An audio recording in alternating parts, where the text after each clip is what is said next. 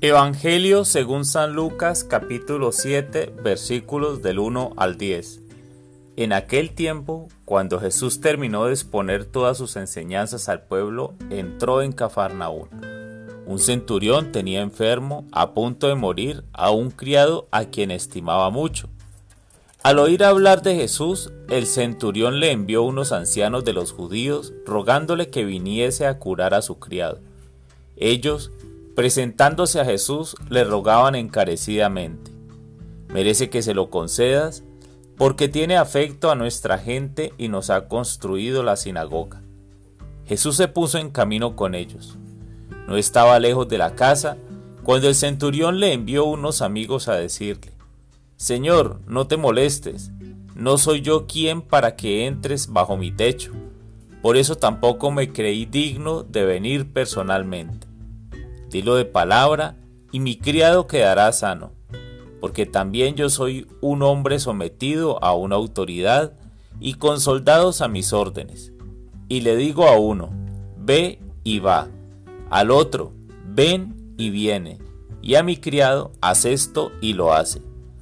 Al oír esto, Jesús se admiró de él, y volviéndose a la gente que lo seguía, dijo, Os digo que ni en Israel he encontrado tanta fe. Palabra del Señor.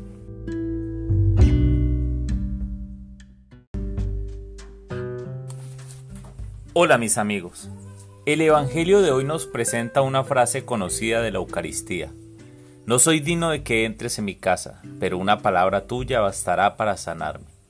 Palabras atribuidas a un oficial romano con autoridad sobre soldados. El Evangelio de Lucas da un papel importante a los extranjeros e insiste en que la salvación es universal, es decir, no es exclusiva de los judíos. Por eso la importancia del centurión romano que simpatizaba con la religión judía y de manera contundente nos da un ejemplo de fe al depositar su confianza en Jesús. Con frecuencia pensamos que Jesús es exclusivo de unos pocos, que solo pertenecen a un grupo privilegiado de la iglesia. Pero no es así. De hecho, Dios escucha a todos por igual, y nos sorprenderíamos al ver la fe de tantas personas que no participan de la vida de la iglesia como si lo hacemos otros tantos. Creo que el Evangelio de hoy me recuerda que no debo menospreciar a nadie. Dios es amor y Él está presto a salvar y a escuchar a todo el que pida ser salvado. Lo más probable es que sea yo la persona poco digna de estar en presencia de Jesús.